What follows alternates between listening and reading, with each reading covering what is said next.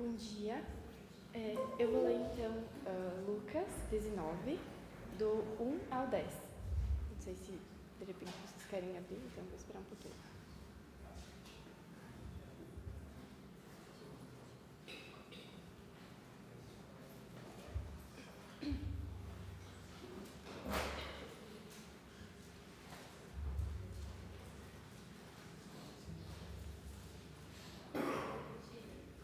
É Lucas 19, do 1 ao 10.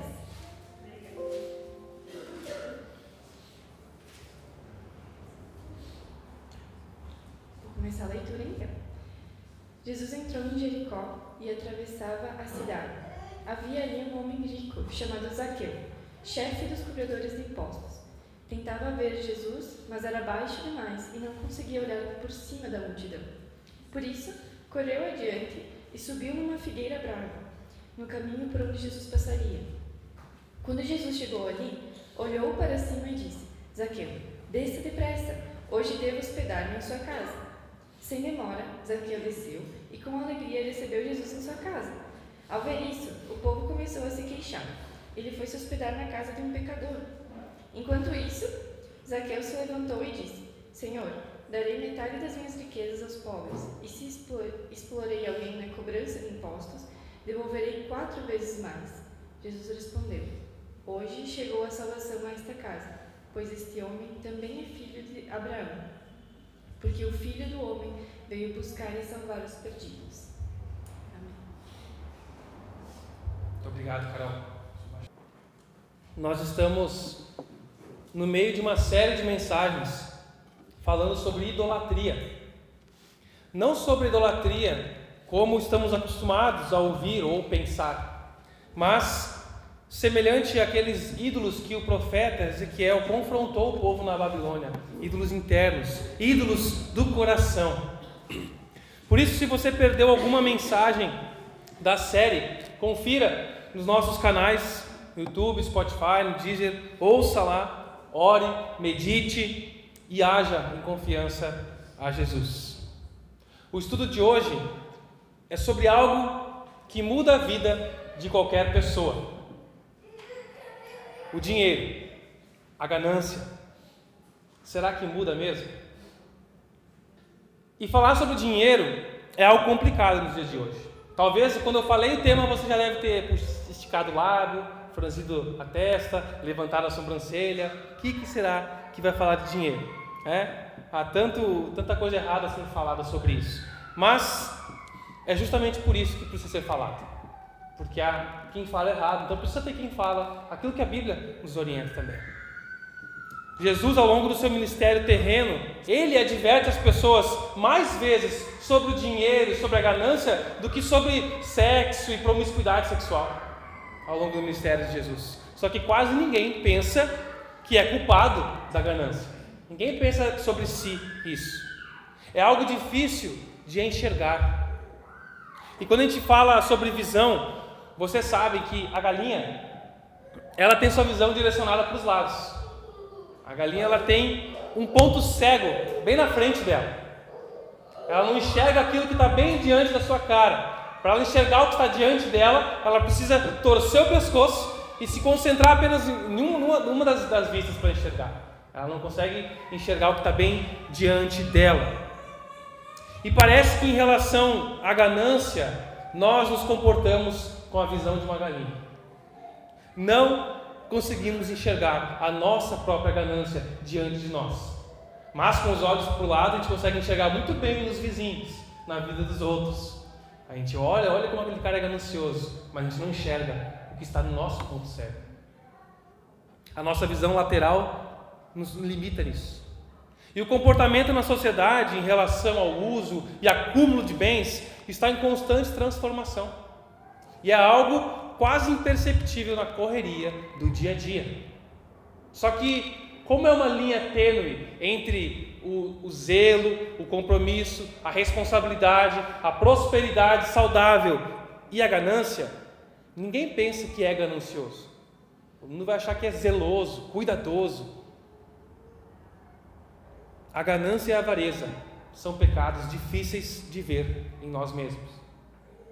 Os cristãos, aqueles que estão amadurecendo, que pedem ajuda, o cristão que pede ajuda é alguém que está amadurecendo, que reconhece seus pecados, que pede ajuda.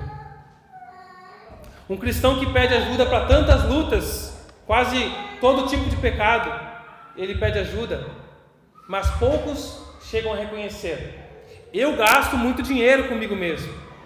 Acho que o meu desejo por gastar ou guardar dinheiro está prejudicando a minha família, a minha alma e as pessoas ao meu redor. A ganância, ela é como um parasita, ele se instala muito bem escondido dentro de mim e de você. E ela age cegando o nosso próprio coração e entendimento a respeito do assunto. E ela usa estratégias sociais e psicológicas, como publicidade. Né? A publicidade, essa estratégia, a ganância usa a estratégia da publicidade. Não que publicidade é ganância, mas ela usa essa estratégia de gerar, despertar em nós desejos e sentimentos como se fossem necessidades que a gente precisa ter e ter mais. E a gente tenta legitimar os nossos desejos. Não, eu preciso por causa disso, disso, através da comparação. Quando você se instala em alguma posição socioeconômica na sociedade, morar em determinado bairro, morar num padrão de casa, ter os filhos em certo tipo de escola, andar com certo tipo de roupa ou de carro, frequentar alguns lugares. Quando você tem um padrão social, isso faz com que você perceba que ao seu redor tem muito mais pessoas com mais dinheiro do que você. E aqui, em Barbosa, é muito fácil né, a gente olhar isso e ver, não, tem muita gente com mais dinheiro do que eu. A gente sempre se compara com aqueles que estão no mesmo nível ou região, lugar que nós. A gente nunca se compara com o resto do mundo, a gente vai se comparar com aqueles que são do nosso grupo, da nossa sociedade. E a gente faz assim. A gente não vai se comparar com uma realidade muito diferente da nossa. A gente se compara com aqueles que compartilham a nossa categoria ou próximo a ela. E o nosso coração, o coração humano, ele quer sempre justificar-se. E a comparação é uma das maneiras mais fáceis para o coração ficar se justificando. Fulano tem, Ciclano tem, desde criança, né? Mas a mãe do fulano deixou, mas isso e aquilo, mas o, o ciclano tem. E a gente amadurece, a gente cresce e não fala mais como criança. A gente só pensa como criança e age. A gente só não fala. Então você diz: Eu não vivo assim como eles aqui em Barbosa. Esse pessoal que esbanja, esse pessoal que. Eu não vivo como eles. Meu modo de vida é muito mais modesto em comparação ao, ao deles. Só que você se considera humilde, sábio, comparado aos que estão no seu nível social. Se você trouxer alguém de um nível inferior, entre aspas, dentro da sua casa, e essa pessoa puder te avaliar, ela vai dizer o quanto você vive bem, o quanto você tem luxo, regalias, privilégios que outros não têm. E não é errado ter alguns desses confortos na vida. Só que a nossa tendência é transformar conforto em necessidade. Não é errado ter conforto, mas quando nós transformamos o conforto em necessidade, a ponto de negligenciar os nossos compromissos e a palavra de Deus, a vontade de Deus para o uso dos recursos, aí sim reside o erro, o pecado. Vivendo sempre uma sensação de insuficiência, de que ainda não é bom o suficiente, precisamos de mais, queremos mais, eu quero mais, nunca é bom, nunca é o bastante. Isso nos impede de ser generoso. Não, quando eu tiver isso, isso, isso, aquilo, aí sim eu vou poder ajudar outras pessoas. Quando eu pagar todo esse meu apartamento, meu carro, aí eu vou poder ajudar outras pessoas. Então a gente começa a colocar empecilhos para ser generoso, para contribuir. E não adianta, a palavra de Deus nos mostra: quem não é fiel no pouco, não é fiel no muito. Mas aquele que é fiel no pouco, Deus abençoa. Ele vai amadurecer para ser fiel no muito. Esperamos. Por isso, se Jesus faz tanto alerta quanto a cobiça e ganância nas suas palavras, porque ela se esconde nos nossos pontos cegos de vida, você e eu não devemos pensar que esse não é um problema para nós. Esse é um problema dos ricos, não é um problema de nós, classe média, uns mais humildes, uns mais, mais avantajados. Esse não é um problema para mim, a ganância. É um problema para a gente rica. Mas pelo contrário disso, nós devemos começar com esse assunto com o pressuposto com a premissa de que esse pode ser um problema para mim e para você também. Essa série que nós estamos fazendo é baseada no livro Deuses Falsos, de Timothy Keller. E esse autor propõe que a gente observe a vida de um homem chamado Zaqueu, o qual foi feita a leitura bíblica. Zaqueu ficou muito famoso no Brasil por conta daquela música composta por Regis Danese, né? Como Zaqueu, eu quero subir, entra na minha casa. Lembram dessa música? E aí Zaqueu ficou famoso no Brasil inteiro. E a narrativa que foi lida ali, ali em Lucas nos mostra que Jesus entrou em Jericó e ele ia atravessar a cidade. E aí, onde Jesus entra na cidade, a multidão já aglomera, vem querer usufruir de milagre, comer pão, ver Jesus, conhecer, uns sinceros, outros não, uns querem Jesus, outros querem as bênçãos de Jesus, mas Jesus reúne multidões. E esse homem, que o texto vai nos mostrar no versículo 3, que um, um baixinho chamado Zaqueu, e ele era um cobrador de impostos.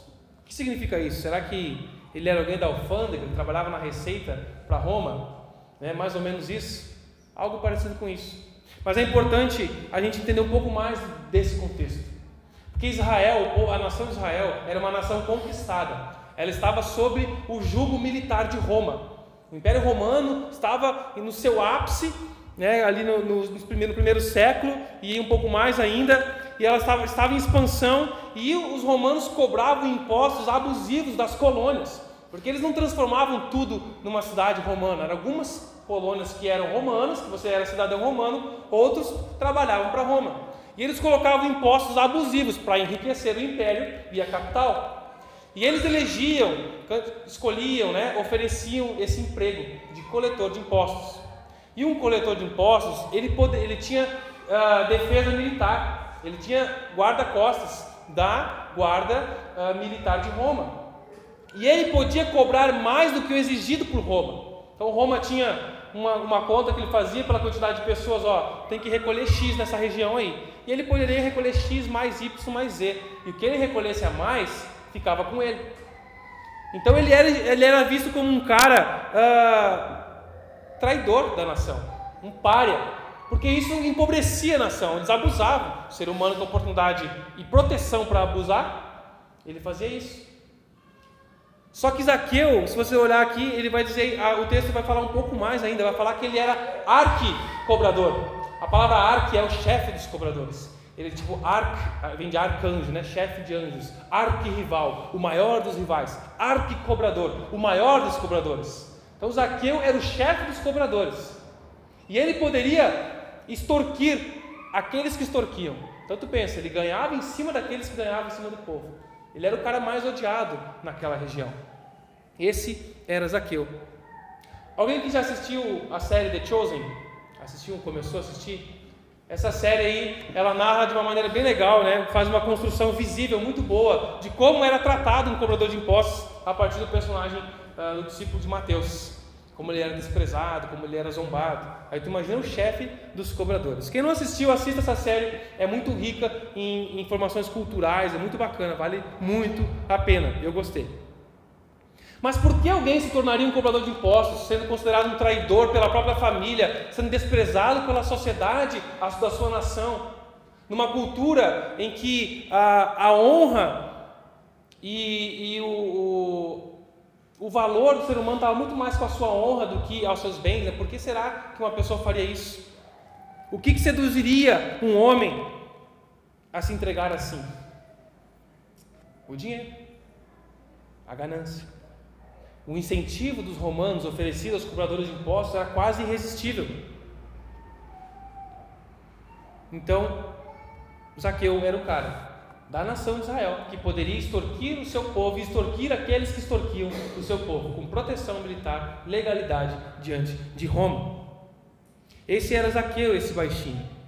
E lá em Colossenses capítulo 3, versículo 5, Efésios 5, 5, nós vemos que a, a, Bíblia deixa muito claro que a ganância e a avareza é idolatria, é um ídolo do coração. Jesus, em Lucas 12, 15, nos diz: cuidado, guardem-se de todo o tipo de ganância. Então tem mais que um tipo de ganância. Guardem-se de todo o tipo de ganância. E preste atenção nessa ordem. Cuidado. Lembre-se de outros mandamentos da Bíblia, quando a Bíblia adverte de outros pecados. Como é que vem? Não matarás, não adulterarás, Não furtarás. E aqui Jesus diz: cuidado com todo tipo de ganância. Jesus não diz: cuidado, evitai cometer adultério. Cuidado, evitai matar as pessoas. Ele não age assim. Porque são mandamentos, são coisas muito claras, muito concretas. Mas a ganância é mais abstrata. É algo que precisa ser sondado, avaliado. Se você vai para a cama de outra pessoa que não é seu marido ou não é sua esposa, você não pensa, será que isso é errado? Será que isso é adultério? Você sabe que é. Agora a ganância não. Mesmo que seja evidente que o mundo está cheio de ganância e cobiça, quase ninguém pensa isso a respeito de si. É sempre de outro. É os políticos, são os políticos gananciosos, são as pessoas na ilegalidade, são os que sonegam impostos. Eu não, eu não sou ganancioso, eu faço tudo certinho. Eu tenho pouco, uma pessoa humilde. Mas o que é essa ganância? No contexto de Lucas capítulo 11 e 12, Jesus alerta as pessoas sobre a preocupação com as suas posses. Ou seja, a ganância não é só sobre o amor ao dinheiro em si, como o tio Patinhas que mergulha nas moedas e gosta de ficar tocando nas suas moedas. Não é o amor ao dinheiro em si, mas uma preocupação obsessiva com ele. Não é sobre ser rico apenas ou querer ser rico, mas sobre alguém que se apega em ter ou que já obteve. Pode ser pobre, existe pobre ganancioso. Existe gente humilde ganancioso. Existem pessoas estabilizadas, gananciosas. E no contexto do tema idolatria, ao longo da Bíblia, a gente vê três coisas de como o ser humano reage em relação à idolatria, a algum ídolo. A gente pode amar, confiar ou servir aos ídolos, ou dois, ou três, ou todos esses. Os que amam o dinheiro são aqueles que se encontram sonhando acordado, fantasiando. Quando tiver isso, está toda semana pensando se eu ganhar a mega da virada nesse ano, eu vou fazer isso, vou fazer aquilo. Fica sonhando em ter, ama ter, quer ter, se distrai com isso. Olha para aqueles que, que têm mais e se considera que a sua vida é insuficiente, você não tem o suficiente, você precisa de mais, então fica sonhando com isso se comparando, considerando aqueles que têm mais como se fossem mais felizes ou pessoas melhores. Aqueles que confiam no dinheiro, eles querem ter o controle das suas vidas. Retém o que tem ou querem ter mais para se sentir seguro. Eu quero ter, eu preciso de segurança. Afinal, só o dinheiro pode resolver os meus problemas. Então eu preciso ter mais. Isso é muito comum em pessoas que passam uma dificuldade na vida e depois não estão mais passando, mas ainda tem uma cabeça como se estivesse passando necessidade, então precisa guardar, reter, para confiar no dinheiro. Aqueles que servem ao dinheiro, eles tentam encontrar nele, no dinheiro, um propósito. Amam e confiam, e por isso servem, obedecem ao dinheiro. Todos vocês provavelmente já ouviram aquele texto de Lucas 16, 13, em que Jesus fala sobre servir a Deus ou servir ao dinheiro, né? Mamon. Né? É impossível você servir a dois senhores. Ou você serve a Deus ou você serve ao dinheiro. E essa palavra servir que Jesus usa, ela está ligada a um serviço solene, uma aliança de submissão a um rei. Por isso, se você vive por ou pelo dinheiro, você é um escravo.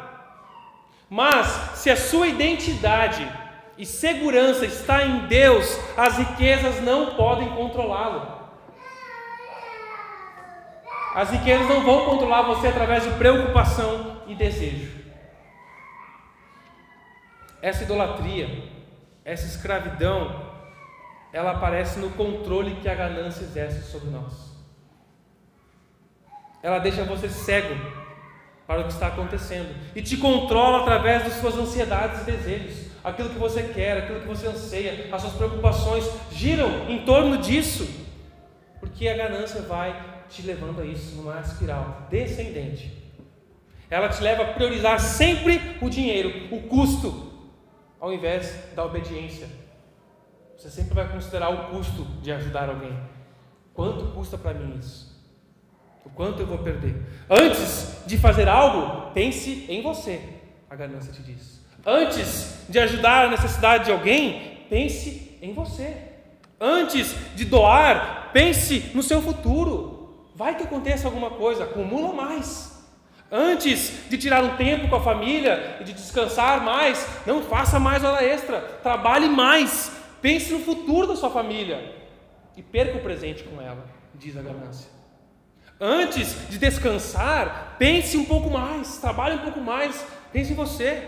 Antes de ofertar e contribuir para o avanço do reino de Deus, pense um pouco mais em você. Não está na hora de trocar de tênis, de roupa, de guarda-roupa. Não, depois, mês que vem, quando vier o PPR, quando vier o nosso 13 terceiro, férias, aí você ajuda um pouco mais, aí vai sobrar. Aí chega lá, você já fez conta, não dá, aí nunca dá para contribuir, nunca dá para obedecer, para ser generoso, para ajudar o próximo, porque você está sempre enganado pela sua cobiça, pensando em você mesmo. Zaqueu era assim, uma pessoa gananciosa, mas Zaqueu tem um encontro transformador com Jesus. Esse homem, esse baixinho, como diz o versículo 3, ninguém deu a chance para ele conseguir chegar até Jesus. Pode ser por egoísmo do povo, ninguém quer deixar, ou por raiva dele você nem pensar, sai daqui. É, agora é a hora da gente se prevalecer em cima desse baixinho, já que é o comprador não vai passar aqui, não vai ter militar te protegendo. Você não vai passar aqui. Mas ele vai além. Ele é ousado. E ele sobe numa árvore, numa figueira brava, diz o texto. Isso pode parecer algo comum, né? Ah, é comum quando tem um desfile, as pessoas sobem numa árvore, ficam numa sacada, fazem esse tipo de coisa. Mas nessa cultura, não era algo comum. Hoje, a bandeira social que é balançada é da liberdade, dos direitos humanos. Naquela época, a bandeira social que era abanada era da honra, do fio do bigode, da família. É, essa era a bandeira social levantada. Que para qualquer homem adulto correr ou subir numa árvore era uma humilhação. Pessoas importantes usavam túnicas e era difícil correr, né? Mulheres conseguem correr de vestido aí? Né? E os homens usavam parecido com, um vestido. Então eles tinham que recolher as suas vestes, levantar elas para poder movimentar melhor e mostrar as suas pernas. E isso era uma vergonha, uma desonra naquela cultura. Então esse homem, esse baixinho, estava sujeito a isso, a essa humilhação, a zoeira, a, a zombaria subindo numa árvore. Ele era um cara importante, era o chefe dos compradores, devia estar numa vestimenta à altura, mas ele sobe numa árvore como uma criança. Não é isso que Mateus 18 nos diz? como uma criança que quer ver Jesus, que quer encontrar Jesus. Ele faz isso porque ele queria ver Jesus. Zaqueu tinha um desejo despertado para conhecer Jesus, a ponto de se dispor à humilhação e zombaria. E entre tantas pessoas no meio daquele tumulto, Jesus vai e dirige a palavra para o rejeitado, o pecador, como diz o versículo 7, Zaqueu, o chefe dos compradores. E Jesus não vai até ele apenas para conversar. Jesus quer entrar na casa dele, quer fazer uma refeição com ele, quer se hospedar lá. É isso que diz o texto. Zaqueu, Jesus fala, desça depressa. Jesus não chega conversando, Jesus chega dando ordens para Zaqueu. Zaqueu, desça depressa, depressa, porque hoje eu devo me hospedar na sua casa. Jesus se dirige a ele. Você já deve ter ouvido que nessa cultura o sentar, o cear, o fazer uma refeição com uma pessoa era muito além do que é hoje, que a gente faz alguma reunião rápida. Isso é sinônimo de relacionamento, de abertura para relacionamento, de intimidade. Você sentar na mesa com outras pessoas, você fazer uma refeição com alguém, você se aproximava dele. Tanto que logo depois disso as pessoas falaram: o quê? Jesus vai na casa desse pecador? Como assim Jesus quer se relacionar com esse cara? Era como se Jesus estivesse dizendo: Zaqueu, seu pecador, ladrão, corrupto. Tá cheio de gente aqui para me ver, cheio de gente querendo alguma coisa de mim, mas eu quero entrar na tua casa e eu quero fazer uma refeição com você. Essa interação de Jesus com Zaqueu nos mostra que Zaqueu não se aproximou de Jesus com orgulho, mas com humildade com humilhação. Ele não considerou a sua riqueza ou a sua posição social, não levantou o nariz, pelo contrário, foi a hora de baixar o nariz, de se humilhar. Deixou de lado o seu estilo de vida pomposo e agiu em humilhação, subindo numa árvore, se dispôs a ser zombado, a fim de apreciar Jesus. Quando Zaqueu viu que Jesus tinha escolhido a pessoa menos virtuosa daquela multidão, ele próprio, para cear com ele, para ter uma relação pessoal com ele, a sua compreensão espiritual começou a mudar. Zaqueu teve uma transformação através do encontro de Jesus com ele. A cabeça dele mudou. Mesmo que seja pouco provável que ele já tivesse um entendimento claro e consciente de tudo que estava acontecendo, ele começa a perceber que a salvação de Deus, o relacionamento com Jesus, é pela graça e não pelo desempenho moral dele. Jesus decide se relacionar com Zaqueu não pelo desempenho moral, porque ele não tinha, mas é pela graça de Cristo Jesus. Ao corresponder ao encontro de Jesus e desejar andar com ele, Zaqueu percebe que seu estilo de vida, a maneira que ele vivia, a maneira que ele se relacionava com o dinheiro e com as pessoas, não poderia mais continuar sendo o mesmo. Jesus vem para mudar a vida dele. Então ele faz duas promessas interessantes Olha o versículo 8, se você está com a Bíblia aí, ou acompanhando aqui a primeira parte do texto. Enquanto isso, Zaqueu se levantou e disse: Senhor, darei metade das minhas riquezas aos pobres. Em sua primeira aliança, Zaqueu prometeu dar 50% da sua renda aos pobres. 50%. Isso foi muito além dos 10% exigidos pela lei mosaica. Hoje, contribuir com 10% da nossa renda para a caridade, para a oferta, parece uma quantia absurda, um roubo no nosso orçamento. Quase impossível de fazer algo assim. Apesar de que muitos de nós e outras pessoas poderiam contribuir com mais de 10% e continuar vivendo uma vida confortável e estável. Mas o coração de Zaqueu foi impactado. Ele estava entendendo que Jesus o chamou para uma nova vida. Jesus o ama e o salva, não porque ele cumpria a lei, até porque ele não cumpria a lei. Não dava nada e roubava as pessoas, mas Jesus se relaciona com ele por graça e misericórdia. E por isso, aquele homem que não cumpria a lei, agora queria superar a lei. Ele recebe graça superabundante, tamanha, imensurável, e ele quer reagir em resposta a ela de uma maneira imensurável, indo além da lei, além daquilo que era previsto pela lei. Há momentos em que as pessoas perguntam né, sobre dizimar 10%, ofertar 10% da renda para a obra de Deus.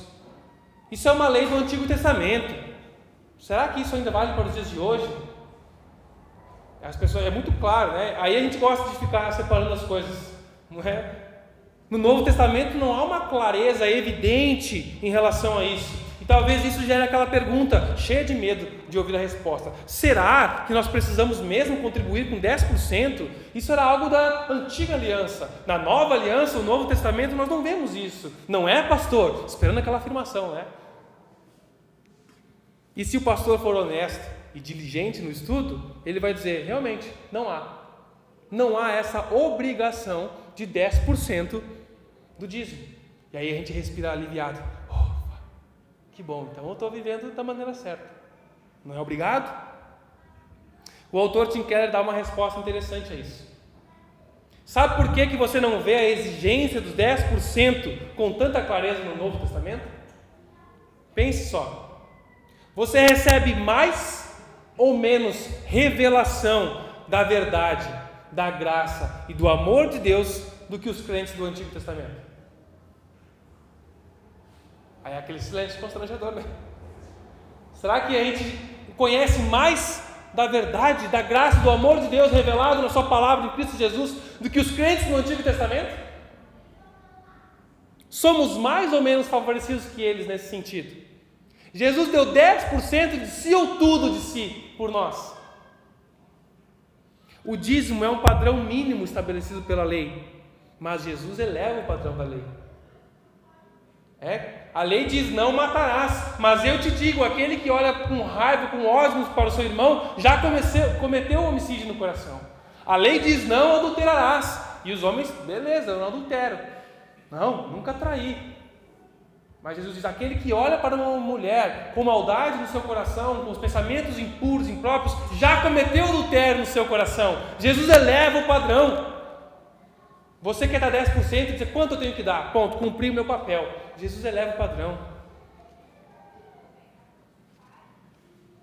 Quando lemos em Lucas 12, aquele texto, a quem muito é dado, muito será cobrado, está falando de entendimento, de compreensão, de estilo de vida.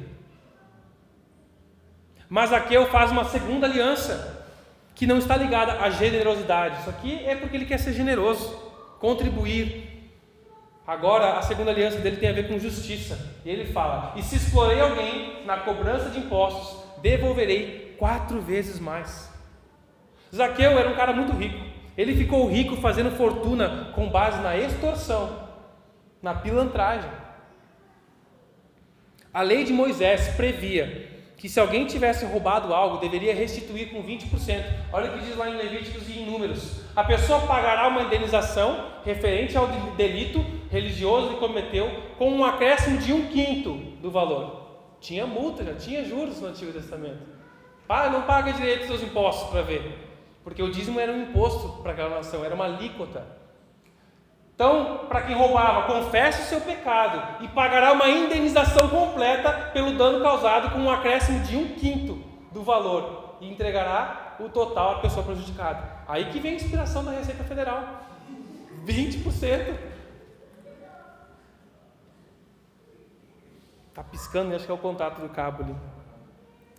Mais uma vez, Zaqueu, que recebeu uma graça de valor imensurável, que entendeu o amor de Jesus imerecido por ele, pecador, ele foi impactado no fundo do seu coração e não queria apenas cumprir a lei. Zaqueu não se satisfaria mais em cumprir a lei, ele estava indo além, como Jesus ensina. Ele disse: Devolverei quatro vezes mais. Economistas e contadores, quanto por cento é isso? 300% a mais. A lei previa 20%, eu vou devolver 300%.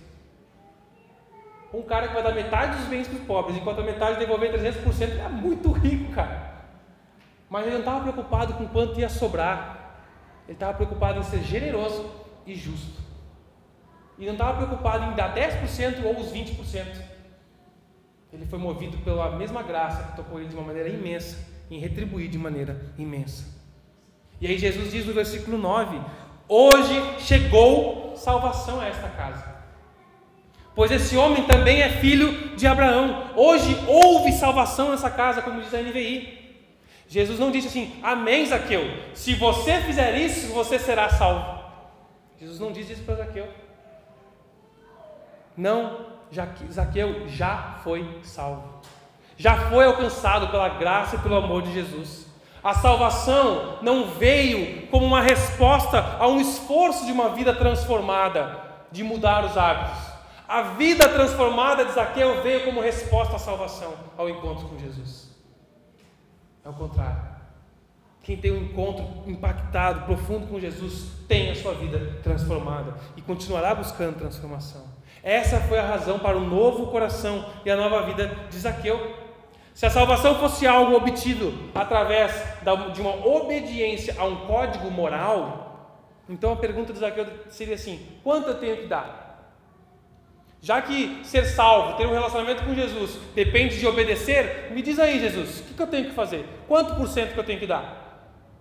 Quanto? Ele não, ele não, não perguntou, até porque ele conhecia provavelmente a lei, mas ele supera ela, ele vai além. As promessas de Zaqueu foram respostas à graça generosa e superabundante de Jesus Cristo. Zaqueu percebeu que, apesar de ser financeiramente seguro e estável, rico, ele era espiritualmente falido. Mas Jesus tirou ele dessa falência, dessa morte, e tornou ele rico espiritualmente. E por isso a riqueza física para ele não tinha mais o mesmo significado o dinheiro deixou de ser o seu salvador e passou a ser dinheiro novamente, uma ferramenta para fazer o bem e ajudar pessoas. Para entender um pouco mais do que começou a mudar dentro de Zaqueu, nós devemos entender e considerar que esses falsos deuses essas idolatrias, esses desejos que nós temos, eles vêm em grupos da nossa vida. E algumas vezes em estruturas um pouco complexas de se entender. Os ídolos fabricados pelo nosso coração, eles não são independentes. Existem ídolos profundos e existem ídolos superficiais. Ali é uma graminha na superfície, o que é visível. Existem ídolos mais profundos e alguns ídolos superficiais, mais concretos e visíveis. O pecado em nosso coração afeta os nossos impulsos, nossos desejos e anseios básicos, para que se tornem impulsos e desejos pecaminosos, idólatras. Algumas pessoas são fortemente movidas por um desejo de influência e poder. Outras são motivadas por aprovação, por apreciação de outros. Há outras pessoas que gostam de segurança, estabilidade e controle e são movidas por isso.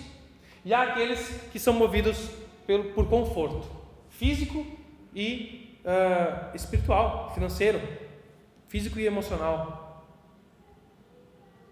Pessoas dominadas pelo ídolo do poder, por exemplo, uma pessoa que quer ter influência e poder, não se importa muito com a opinião dos outros, com a aprovação. Não estou nem aí que vão pensar de mim, desde que a minha posição seja feita, a minha vontade. Por isso eu falo mesmo, eu sou super sincero, eu falo as coisas, porque eu quero do meu jeito, eu quero influenciar. Não importa o que vão pensar de mim. Já uma pessoa que é influenciada pela aprovação, pela apreciação, ela é o contrário, ela perde o controle, perde a influência, não dá a sua opinião, fica ali toda assim porque ela quer estar de bem com todo mundo, ela quer que todo mundo pense bem dela. Então ela abre mão de controle da sua vida, da sua opinião, das suas vontades. Vê como é um jogo complexo da nossa idolatria, do nosso coração. E isso se manifesta em ídolos superficiais.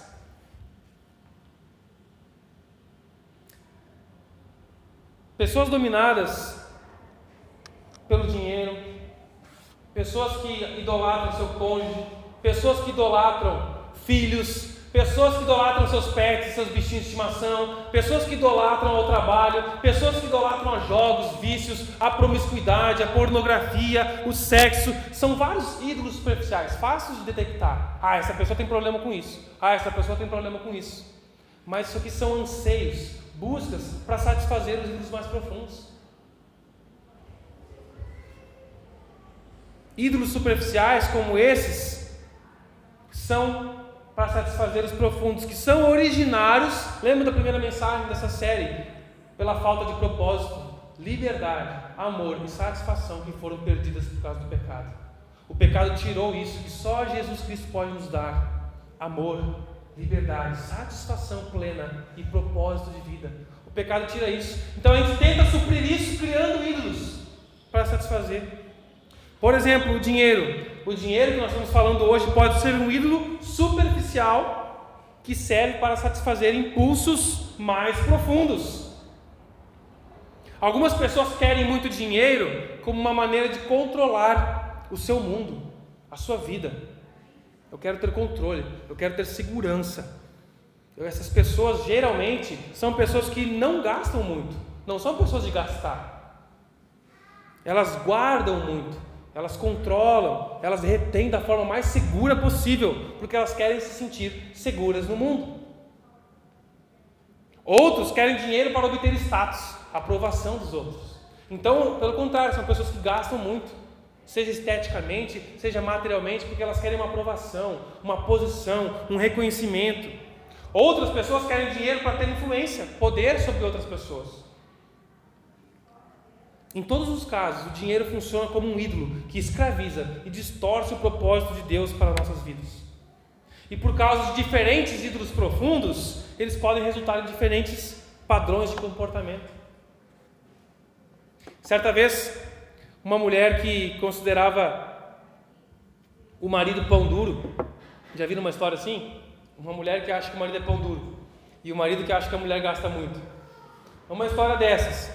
Ela achava, estava sofrendo com isso, estava com um problema no casamento. E foram pedir aconselhamento pastoral.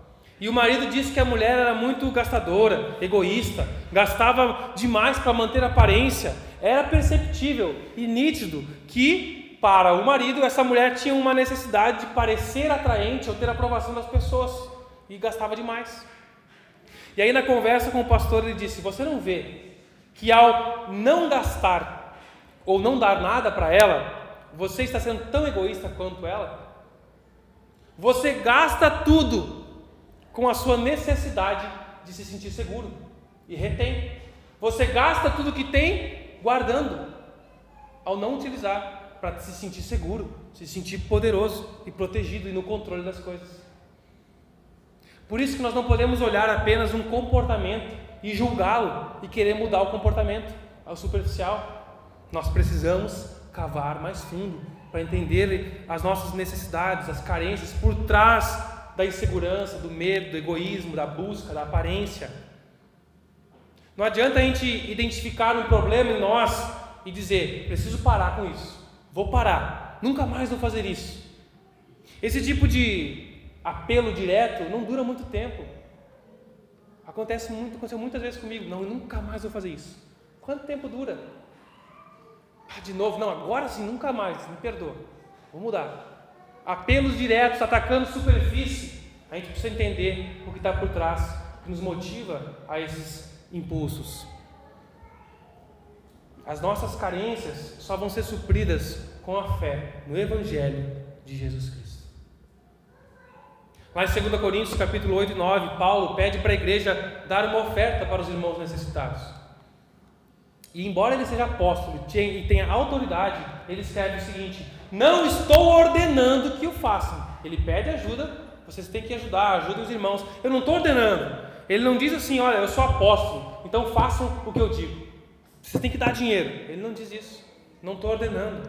Em vez disso, ele diz no mesmo versículo: Eu quero testar a sinceridade do amor de vocês. Estou colocando esse desafio. Contribua para a região necessitada. E aí ele continua no versículo 9: Vocês conhecem a graça do nosso Senhor Jesus Cristo, que, embora fosse rico, por amor a vocês, ele se fez pobre, para que por meio da pobreza dele vocês se tornassem ricos. Não é riqueza, prosperidade financeira, é de valor, é de identidade, de aceitação. Paulo apresentou a essa igreja aqui um resumo do Evangelho, da boa notícia. Jesus abriu mão de toda a sua glória e riqueza no céu, a fim de fazer você o tesouro dele. Como diz em 1 Pedro 2,9: povo de propriedade exclusiva de Deus, nação santa, povo escolhido, raça eleita, sacerdócio real. Quando você crê que Jesus se entregou, morreu, assumiu a sua culpa para te tirar dessa falência da morte espiritual, então você ganhou a vida, a riqueza. Quando você crê nisso, sua vida é impactada, não tem como não ser. E quando você ouve isso novamente, a sua vida deve ser novamente impactada por essa notícia do Evangelho. E agora com mais entendimento, mais maturidade para continuar a gerar um impacto profundo de transformação dia após dia na sua vida. E à medida que você compreende o Evangelho, o dinheiro não terá mais domínio sobre a sua vida. Apenas Jesus. Ele é que dá significado à sua vida e não às suas moedas, não à sua conta. Jesus, Ele te dá valor e segurança, não seus bens ou seu emprego. Jesus, Ele que cuida da tua saúde, não o plano que você pode pagar. Isso tudo é bom e legítimo, mas pode se tornar algo que nos afasta do propósito de Deus para nós, para usufruirmos da bênção e abençoarmos, compartilharmos, ajudar os outros, participar financeiramente da expansão do reino de Deus através da contribuição generosa na comunidade de fé contribuir com alegria e sem medo, pois a sua confiança está em Jesus e não nos seus bens. A solução para a mesquinhez é a generosidade de Cristo Jesus na cruz do Calvário. É observando como Ele se entrega por você e entendendo e confiando que Ele te dá vida, identidade, amor e propósito, liberdade e paz absoluta, plena.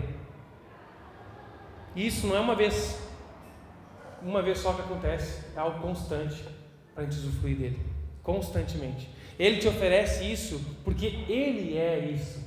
Jesus não oferece um produto, um pacote de produtos. Ele oferece aquilo que Ele é. Ele é o Shabá, o descanso, a paz. Ele é a alegria. Ele é a liberdade. Ele é o amor. Ele oferece a si para nós. Ele oferece a sua vida. Ele oferece o que Ele é. 1 Timóteo 6, 7 a 10 nos diz: Afinal, irmãos, Paulo já está cansando também. Ó, afinal, é o seguinte: nós não trouxemos nada conosco quando viemos ao mundo, e não vamos levar nada daqui quando deixarmos esse mundo. Portanto, se temos alimento e roupa, estejamos contentes. Mas aqueles que desejam enriquecer caem em tentações e armadilhas, e em muitos desejos tolos, né? como um vício faz com o viciado, tomando atitude tola, tolos e nocivos que nos levam à ruína e destruição. Pois o amor ao dinheiro é a raiz de todo mal. E alguns, por tanto desejarem dinheiro, desviaram-se da fé e afligiram a si mesmos com muitos sofrimentos. Talvez muito, talvez alguns ou muitos dos sofrimentos que você vive seja porque você está equivocado sobre onde está a sua segurança, sobre aquilo que vai trazer paz, aquilo que vai trazer conforto, aquilo que vai trazer liberdade. É? Liberdade financeira, autonomia financeira. Eu tinha uns exemplos para falar aqui, mas o tempo é curto. Vou deixar para contar no pequeno grupo de quinta-feira. Você não precisa sofrer para obter ou guardar dinheiro. A cruz demonstra o cuidado de Deus por você e te dá segurança. Não sofra para obter. Não estou dizendo para você não ir atrás de obter, não desenvolver a riqueza, a prosperidade, de não trabalhar, de não planejar, de não se organizar. Não é isso. É como a gente se confunde nessas coisas e vamos além do necessário. E aí colocamos em risco o nosso relacionamento conjugal, o nosso relacionamento de paternidade e maternidade, o nosso descanso, a nossa saúde. Estamos sofrendo, correndo atrás do vento. Para deixar para outros, para acumular, para não desfrutar. O dinheiro não pode te salvar de nenhuma tragédia ou te dar controle nesse mundo caótico. Só Jesus pode te dar a paz que excede o entendimento. E o que quebra o poder do dinheiro sobre nós não é um esforço para imitar o exemplo de Jesus. Não é quanto mais eu me esforço, eu vou conseguir. Mas é se aprofundar na compreensão da salvação que Jesus Cristo te dá e o que você tem nele e em seguida viver, praticar as mudanças que esse entendimento faz em seu coração. A fé no Evangelho reestrutura, redime as nossas motivações, a nossa identidade, a nossa visão de mundo. É transformação da cosmovisão. Para a gente refletir um pouco mais e praticar. O Evangelho reordena tudo em nossa vida. A boa notícia de que Jesus veio, morreu em nosso lugar, nos dá nova vida, não é apenas para nos salvar, não é apenas para nos tirar do inferno, de ser espetado pelo tridente do chifrudo. Não é apenas para isso que Jesus veio. Ele veio para nos dar vida. Vida aqui, começa aqui. O Evangelho corrige, redime os nossos valores diariamente. Por isso, busque crescer no conhecimento de Deus na Sua palavra. Não olhe apenas por um lado, né, como uma galinha, caolho ainda, só de um lado. Uma visão limitada. Olhe para o todo que Deus quer da sua vida. Deus não quer o seu dinheiro. Não estou falando isso para convencer você de doar dinheiro para Deus. Deus não precisa do seu dinheiro. Ele quer a tua vida toda. Ah, Deus, quanto por cento tem que dar? Eu quero 100% de você. Deus não quer o seu domingo, Ele quer todo o seu dia, 24 horas, Ele quer a sua alma, a sua vida toda nas mãos dEle. E isso vai te dar alegria plena, segurança, através da boa vontade dEle, revelada na palavra. Por isso, busque conhecer e confiar. Seja grato e reconheça o que Deus te deu. Olhe para tudo que você já obteve. Olhe para tudo que você já recebeu, meu irmão. Olhe para a sua garagem. Olhe para o seu plano de saúde, para a sua casa, para o seu terreno, para a sua poupança. para a sua geladeira, para o seu guarda-roupa. Olhe para os seus bens, olhe para as suas histórias, lugares que você já conheceu, sério mesmo. Olhe quanto você já viveu, quanto você tem. Seja grato por isso. Pare de se comparar. Pare de se comparar. A comparação te deixa ingrato, insatisfeito. Desfrute do que Deus tem te dado. Nós pouco ou nunca desfrutamos das coisas. Nós compramos algo e às vezes fica lá parado, a gente quer comprar outra coisa e vai, vai, vai acumulando, a gente não desfruta. Por isso nunca estamos satisfeitos. Achamos que precisamos de mais e mais e corremos atrás do vento, sempre cansado, não tendo tempo para nada. Mas desfrute e compartilhe. Que é algo mais prazeroso do que desfrutar de algo que você tem, que Deus te deu, compartilhando isso na companhia de outras pessoas. Pare para ver e observar tudo que você tem e agradeça. Você vai aprender a usufruir melhor e compartilhar. Isso é usufruir melhor, compartilhar. No sétimo dia da criação, Deus descansou. Descansou? Não porque ele estava cansado, não porque ele trabalhou demais. Ele parou para usufruir, para contemplar, para desfrutar da sua criação. Nós precisamos parar para descansar, para usufruir do que nós temos, da companhia, do compartilhar com os outros. Não estou falando ninguém aqui para pedir as contas para virar um monge mas a gente tem que ter esse equilíbrio direcionado pela palavra de Deus, pela comunhão, pelo Espírito Santo. Qual é o limite? A gente vai saber conversando, convivendo junto, amadurecendo e crescendo como família. Por isso, seja um bom mordomo, seja generoso e pratique uma vida ofertante. Nós não levamos nada desse mundo, as coisas não são nossas. Nós somos mordomos, responsáveis pelo que Deus nos dá, pelo nosso bem e do próximo semelhante a nós. Por isso, não trabalhe para ter o suficiente para você, mas reparta com os outros. Seja bênção e seja abençoado no plano de Deus. Generosidade se aprende praticando. Comece, dê um passo de fé. Depois você vai dar outro. Você vai aprender a confiar em Deus, é usufruir do poder dele, da provisão dele isso é muito bom, irmãos. Eu tenho vivido isso há algum tempo. E eu creio que eu tenho mais a amadurecer nessa área ainda. Com certeza. Deus não desampara os seus filhos. Ele é fiel. Ele sabe ser generoso. Deus é provedor. Ame, confie e sirva a Jesus o provedor e não a provisão que ele nos dá. Deixe o Espírito Santo te mostrar o que está na sua frente no ponto cego e seja impactado como Zaqueu foi pelo relacionamento com Jesus. Contribua, ajude, seja justo e você provará de paz e alegria plena, fruto de uma salvação da graça de Cristo Jesus. Amém? Que Deus tenha misericórdia de nós e nos ajude. Vamos orar?